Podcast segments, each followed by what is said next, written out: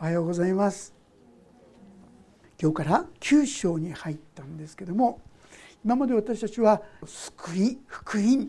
とても素晴らしいことをですね一つ一つ学ばせていただきました、まあ、勢いがあるっていうんでしょうかね。ああそうだって思えるような箇所でした、えー、ちょっとだけ読ませていただきますと37節8章37節から読ませていただきます。しかしこれら全てにおいても私たちを愛してくださった方によって私たちは圧倒的な勝利者です。私はこう確信しています。死も命も見つかいたちも支配者たちも今あるものも後に来るものも力あるものも高いところにあるものも深いところにあるものもその他のどんな被造物も私たちの主キリストイエスにある。神の愛から私たちを引き離すことはできません。ああそうなんか神様が私たちを守ってくださるんかこういう宣言ですよね私たちはこういう言葉に励まされたり力づけられたりするわけです。ところがですねこの素晴らしい箇所が一転して今日の9章に入りますと特に2章を読ませていただきますと「私には大きな悲しみがあり私の心には絶えず痛みがあります」でですね今までの口調とガラッと変わったですねそういう内容になってくるんで。なぜこういう文章が出てくるのか特にですね3節を読みますと「私は自分の兄弟たち肉による自分の同胞のためなら私自身がキリストから引き離されて呪われたものとなっても良いとさえ思っていますという驚くべきメッセージがですねここで語られるんです。まあ、信仰の初歩というんでしょうかねまだあまり救いとか天国とかそういったことが分かってない方がこう言うんなら話はまあまあそれなりに理解できます。パウロはそれこそ神の奥深さ本当にその豊かさその真実あらゆることですね。誰よりもと言って良いほどにこのイエス様神様のことを知ってらっしゃる。体験してくだわれる味わっている。このパウロがですよ。何と言ってるんですか？自分の同胞のためなら私自身がキリストから引き離されて呪われたものとなっても良いとさえ思っています。なんでこんな言葉が出てくるんでしょうか、まあ、パウロが発祥の終わりまで本当に神様が備えてくださった素晴らしい恵み慈しみこういったものを喜び感謝したわけですがその時パウロの心にどうしても解けない一つの冷たいもの悲しいものを無視することはできなかった。それは何か？それは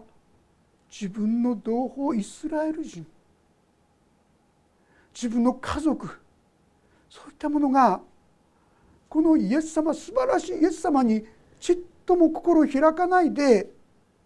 このままいったら滅びてしまうじゃないか。なんでなんだ？この悲しみですよね。本来なら皆さんも思ったんじゃないですか？聖書はですねユダヤ人から私たち聞いたわけでしょ？だからまずユダヤ人たちが信じて救われていくのが普通じゃないの？ところがユダヤ人たちがパウロの同胞がこれを受け止めないわけですよ。このままいったら滅びてしまう。誰から話す引き離すことはないなんて言ったって自分の民は本来神によって選ばれたそれがイスラエル人ユダヤ人じゃないの。なのにそれが引き離されるってどうなってるの？ある意味でパウロが持った疑問っていうのは私たちもまた持つ疑問じゃないかな。なんでユダヤ人たちが救われないの？これはですね私たちの生活の中にもいろいろあるんじゃないでしょうか。理屈が分かってもなんで神様はこのことに答えてくれないんだろう？なんでこのことはちっとも動かないでもうこんな状態が続くんだろうそういう疑問に答えるために実はこの9章10章11章が当てられているんですね。実はですね8章から直接例えば12章に飛んでもね全然私たち問題なくこの聖書を読んでいけますよ12章も一節ですから兄弟たち私は神の憐れみによってあなた方に進めます。あなた方の体を神に喜ばれる。聖なる生きた捧げ物として捧げなさい。それこそあなた方にふさわしい礼拝です。これがふさわしい神を信じる者たちの生き方ですよ。って言われあそうなんだ。一体何のために神様はこの91011をこの間に加えられたのか。それは、まあ、いわゆる不条理と言いましょうか。なんでこういうことがありうるんだという。ある意味で私の人生の中でそういうことがいろいろ神がいるんだったらどうしてこんなことを許すんだ。なんでこんなことが起きたんだ。そう聞きたくなるような事柄それに対する一つの答えがこの中に記されている、まあ、これから順々とですね91011と学ばせていただきたいんですが、まあ、先取りして結論だけ先取りして読ませていただきますと11章の33節というところはこう記されています。ああ神の知恵と知識の富はなんと深いことでしょう。神の裁きはなんと知り尽くしがたく神の道はなんと極めがたいことでしょう。まあパウロ自身ははあなるほどという神の奥義というものを悟らせていただきそして91011においてこのことをですね順々と語り聞かせてくださったということができると思います。さあそういうわけで今日はこの9章の最初の序文のようなところ1章1節から5節ここを通してご一緒に学ばせていただきたいと思うんでありますが一節を意味します私はキリストにあって真実を語り偽りを言いません私の両親も精霊によって私に対し証ししていますが私には大きな悲しみがあり私の心には絶えず痛みがあります。私は自分の兄弟たち肉による自分の同胞のためなら私自身がキリストから引き離されて呪われたものとなっても良いとさえ思っています。ご存知だと思うんですがパウルという人物はもともとクリスチャンじゃありませんでしたね。ユダヤ教徒でした。それも熱心なユダヤ教徒でした。クリスチャンなどとんでもない。あの十字架につけられる木にかけられたものは呪われたものと言われている。そういうものが神だなんてありえない。彼は真剣にこのキリスト教を撲滅しようとして頑張っていますしかしならダマスコに行く途中途上ですね彼はまばゆいばかりの光に出会うそこでよみがえったイエス様と出会ったわけですよね。そうして彼の人生は全く180度変わってしまった。今までクリスチャンを迫害していたこの今度パウロがこのキリイエス様こそ救い主なんだと。ってですね大胆に福音を述べ伝えて歩く。それも彼はなんと違法人ユダヤ人ではなくて違法人ユダヤ人以外のものにこの福音を伝えるものとなってていったわけであります。ある人は思ったことでしょう。パウロはいろんなですねユダヤ人からいじめられ迫害されました。ですからユダヤ人を嫌ってるんじゃないかってそうではない私の中にはもうどうしようもないほどのこの実は同胞への愛があるんだということをここで語っています。それはここにありますように自分がキリストから引き離されて呪われたものとなる。先ほど言ったように信仰の初心者じゃないんですよ。これはどんな意味か。本当に裁かれて呪われて地のど底に落とされて永遠に神愛の神から引き離される。それでもいい。皆さんこんなことをえますか、まあ、私は正直ですねこの箇所からこう語ろうとする時にちょっと困ってしまう。私こんな気持ちになれないですよ皆さん。皆さんいかがでしょう？私だったらまあとにもかくにも私は救ってくださいと、まあ、できれば他の人も救ってくださいとですね。それがせいぜいかなと思うんですがパウロはこの私が滅ぼされて地獄に落とされてもあの人たちが救われてくれるならそれでいいっていう皆さんこういう思いこういう愛って体験してないと思いませんか？実はこれはイエス・キリストの中にあるいは父なる神の中に見いだされる姿ですね。イエス様は神の子でありながら本当に身を滅ぼしたわけですよ。あの十字架にかかって父よ彼らをお許しください。彼らは何をしてるのか自分でわからないんですと祈りながら身代わりになってくださった。愛のゆえに自分の身を滅ぼしたんですよ。これはまさしくその愛を受けた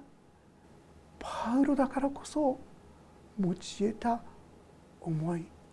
だったということができるかなと思いますね。今日私たちはこの箇所から到底私たちにはこんな思いに至ることは難しいんですがなんでそんな思いに至るのかそういうところですね少しだけご一緒に学ばせていただけたらなそんなふうに思うわけであります。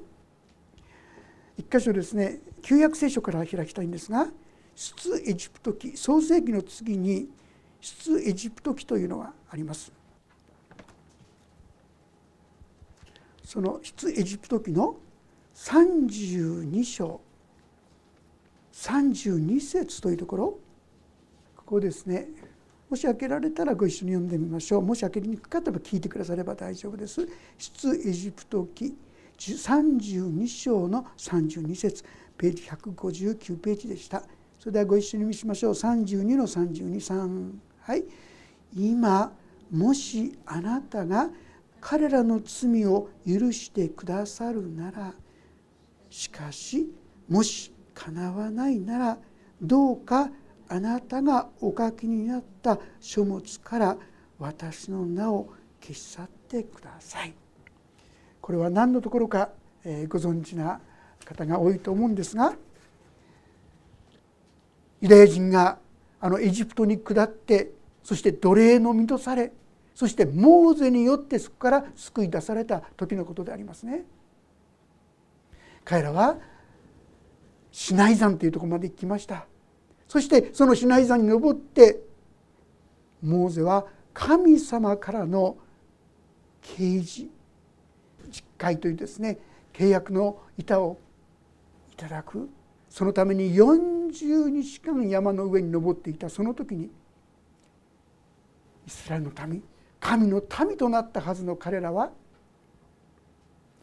なんと人々が持っている金を集めてですねその金によって牛の像を作ってこれがお前たちあんた方を導いた神だと言ってこれを拝むものようになってしまう神の戒めの第一は何者も神としてはならない。本当のこの神様以外のものを神としてはならない。作ってはならない。拝んではならない。これは神様の戒めでありましたけどもまずそれを破ってしまった。もはや神様の約束の子まあ開けなくて結構ですがこのエジプト記のですね4章というところで主はこう言われる。イスラエルは私の子私の長子である。ユダヤ人はですねイスラエル人は神の長子であるとこう宣言くださった。神の子神の民そうされていたのにその神を否定してしまった。でも何とかしてそこから救い出したいとモーゼは鳥なしの祈りに入ったわけですよね。でも先ほど読みましたようにあなたが彼らの罪を許してくださるならしかしもしかなわないならどうかあなたがお書きになった書物から私の名を消し去ってください。先ほどのパウロとある意味で同じような思いを語っておられるわけですよね。あるいはですねステパノという人覚えてますか？イエス様を信じたこの羊の方々の一人ですよねステパノ。彼はなんと人々から周知の刑死刑にされてしまってで召される直前に何と言ったかって言いますと「父よこの罪を彼らに負わせないでください」って言ったんですよね。皆さんこれ同じ人間です。私たちと同じ人間です。なぜそんなふうになれたんでしょうね。新約聖書のヨハネの手紙の4章というところちょっと読ませていただきます。ヨハネの手紙の4章。7節というところから少し長いんですが読ませていただきますのでお聞きいただければと思います。第一ヨハネ4章の7節。愛する者たち私たちは互いに愛し合いましょう。愛は神から出ているのです。愛がある者は皆神から生まれ神を知っています。愛のない者は神を知りません。神は愛だからです。神はその一人子を世に使わしその方によって私たちに命を得させてくださいました。それによって神の愛が私たちに示されたのです。私たちが神を愛したのではなく神が私たちを愛し私たちの罪のためになだめの捧げ物としての御子を使わされました。ここに愛があるのです。愛する者たち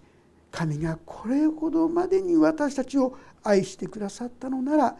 私たちもまた互いに愛し合うべきです。そしてちょっと飛びまして16節から読ませていただきますが私たちは自分たちに対する神の愛を知りまた信じています。神は愛です。愛のうちにとどまる人は神のうちにとどまり神もその人のうちにとどまっておられます。こうして愛が私たちにあって全うされたのです。ですから私たちは裁きの日に確信を持つことができます。この世において私たちもキリストと同じようなものであるからです。愛には恐れがありません。全き愛は恐れを締め出します。恐れには罰が伴い恐れる者は愛において全くものとなっていないのです。私たちは愛しています。神がまず私たちを愛してくださったからです。長く読ませていただきましたけどももし私たちが神を知るなら神を知っているなら私たちは愛し合うものとなるとこう言うんですよ。また16節では私たちは自分たちに対する神の愛を知りまた信じています。私たちがこの不思議な世界といいましょうか愛の世界に生きるものとなるために神がこの私を愛しているということを知るべきだ。知るだけではない信じるべきだとこう言うんです。どうして？19節に変わりました。私たちは愛しています。神がまず私たちを愛してくださったからです。皆さん私たちが愛の人に本当に豊かな人になりたいと思うならまず神が私を愛してくださったということを信じるべきですね。何かができる神ができるじゃないあるがままに弱さも醜さも全てご存知な上でまず神が私を愛してくださったその愛は十字架に表された。イエス様は私のためにある意味で身を滅ぼしてくださったんですよね。そうする責任も義務もありませんでしたけども神は私たちを愛してくださった。このことを信じ受け入れる時に私たちのうちに実は力が出てくるんです。私たちは愛しています。まず神が私たちを愛してくださったから。あ本当に神は私を愛しておられるんだ。だから十字架にかかってくださったんだ。このことを受け止める時に私たちのうちにも本物の愛が実は少しずつ少しずつ芽生え育ち始めるんですね。まあ私は神様を愛するなんてことは全然ありませんでしたクリスチャンになって何年経ってもそうでしたでも少しずつ変わり始めたのはそれは本当にこの私が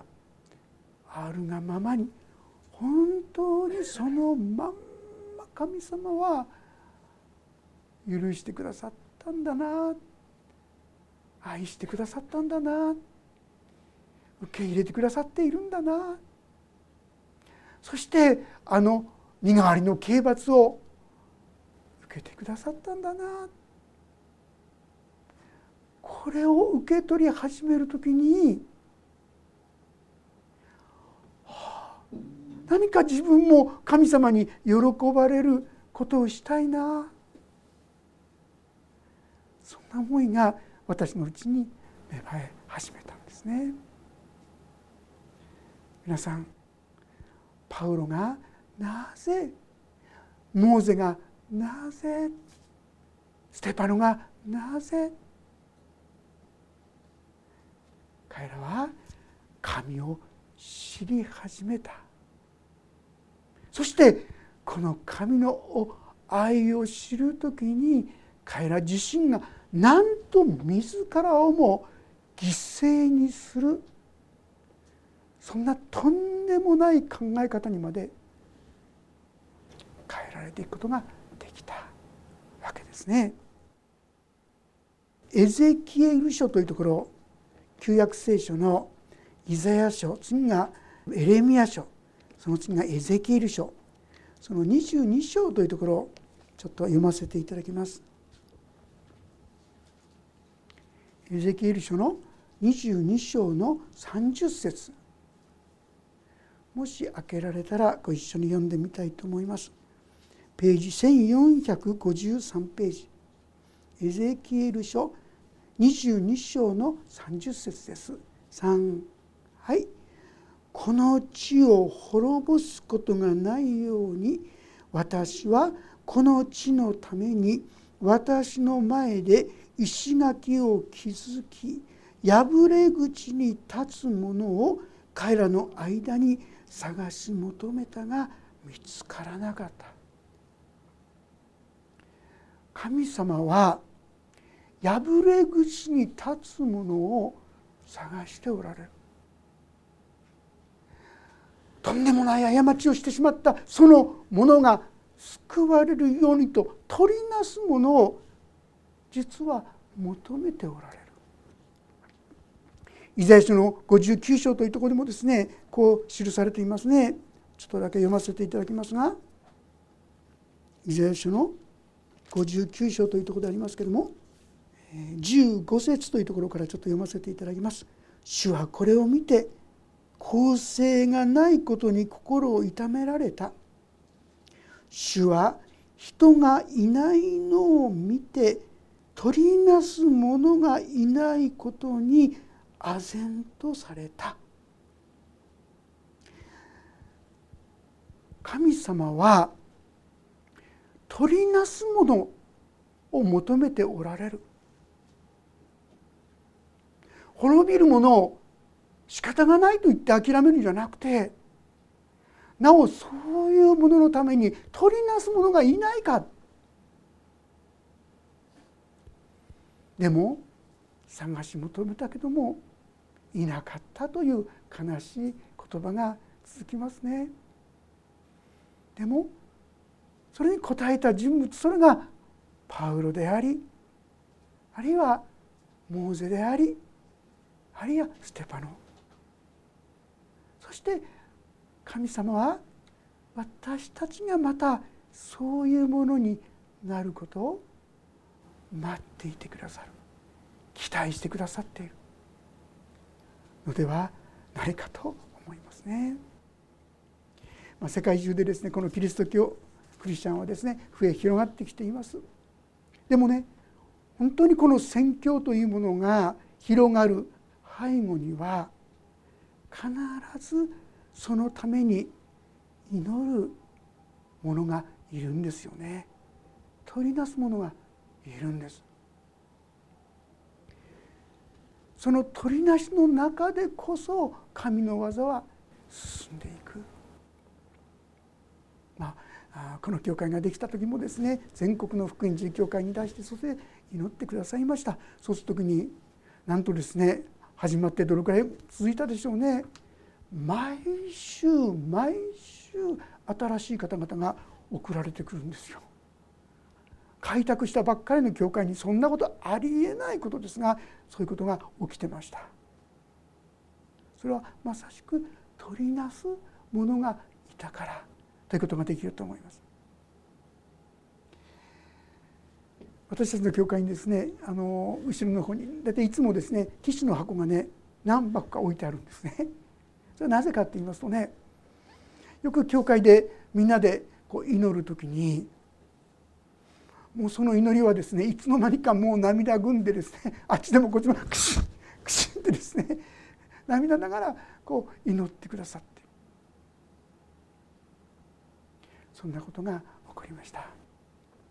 私は今日の歌詞を読みながらですね実はこの2年ほどこの教会で洗礼を受けるものが起こされてないんですよね。その一番の原因は何かそれは私の祈りの弱さ取りなしの祈りの弱さだなとつくづく思わされました。と同時にまた教会の祈りの弱さでもあるかもしれない。本当に涙しながら祈る祈りに神は技をなさってくださる。取りなすものを求めておられる。でもそこに本当に応える者がいない。そう言っておられるように思うんですね。パウロはロマ書の方に戻りますけども4節5節でこう言っています。彼らはイスラエル人です。子とされることも栄光も契約も立法の授与も礼拝も約束も彼らのものです。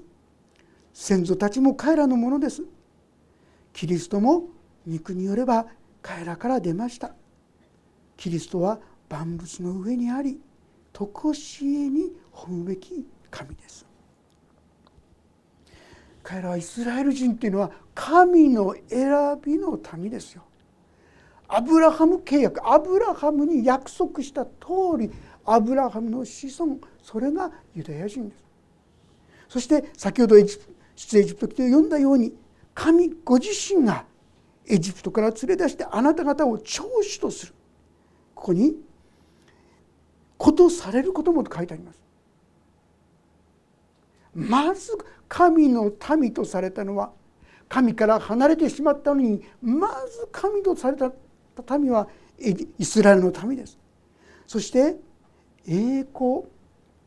彼らはですねその幕屋を作った時もそうでした。シェキナーという驚くべき神の臨在を表せる雲のようなものがですね現れたあるいはソロモンというものが神殿を作った時にもそういうですねシェキナが現れた。神が本当に共にいるということを表された。あるいは契約。さっき言ったように祝福の民とする。あなた方を全世界の祝福のもといとすると言ってですね祝福の契約をしたのもこれもイスラエル人でした。そしてその結果として立法が与えられあるいは礼拝することも多くのさまざまな約束もみんなこれイスラエル人だった。にもかかわらずなんでイスラエルのためにこの救いがいかないのか。これが彼の痛みだった。そして何とかして彼はその思いは私の命が魂が滅ぼされてもというとこまでですね引き上げられている。ここまではいかなかったとしても私たちもまた多くの友のために祈ること取りなすことを神様は期待しておられるんじゃないでしょうか。自分さえ良ければこれが私の思いですよ、まあ、正直こんな気持ちに私もなってません。自分がまず天国に入れればまずよかったって。まあできればもうちょっとですね周りの知り合いも救われてほしい。そんなもんですよ。ところがパウロはこの救いにもしユダヤの民が本当に皆救われていくんなら私の命が失われてもいい。呪われてもいい。これが神が備えてくださった。愛い。やイエス様ご自身が実践してくださった。愛ということができると思います。皆さん私たちもこの愛を本当に信じていきたいと思います。知っているだけでは全く不十分。聞いているだけでは不十分。この私を神は愛してくださった。だから十字架にまでかかってくださった。そして今私の罪を許して私を永遠の神の子祝福された民と言ってくださった。このことを私たちが受け止め始める時になかなか立ち上がれなかった私たちも少しずつああ何か神様のためにできることはないかな。喜んで神に従う力が与えられていくのではないかと思います。私たちは愛しています。なぜなら神がまず私たちを愛してくださったからです。皆さんここに立ってらっしゃいますか？そうするならばあなたのうちにもあれもできないこれもできないやろうとしてもできないではなくてそれでも許されてそれでも言って言ってくださる神様の大きな愛に包まれて何か元気になって立ち上がって私もできることをさせていただこうこんな思いにされていくのではないかと思います。パウロはこの大きな疑問の中でまず自分の中にあるこの疑問を出しそしてそれとともにそこに表される神の御業をこれから提示しようとしようとしてくださっているんですね。共にさらに9章10章11章と神のこの御声にともすると私たちとあんまり関係ないと思われるようなこの箇所に表された。本当に神の奥義に私たちも触れてそして強められて共に行くことができたらと思います。お祈りをいたします。天の神様私たちはイエス様の十字架を聞いています。でも噂で聞いているようなものであることが多いものであることを許しください。本当に信じていますと。この私を愛してくださった。許してくださった。受け入れてくださった。主よこのことを本当に信じ受け取るものとならせてください。そして主を私たちもまた本物の愛に生きることができるものとならせてください。あなたはすでに精霊を私たちに注いでくださいました。この精霊によってその新しい生き様が主を決して私たちから離れることがないと言われたその素晴らしい命が今私のものにされている。どうぞしよその恵みをしっかり受け取って私たちも不条理の中で主の名を取りなし祈る者として導いてくださるようにお願いします。御手に委ねます。主イエス・キリストの皆によって祈ります。アーメン。もうしばらくそれぞれに応答の祈りをお捧げください。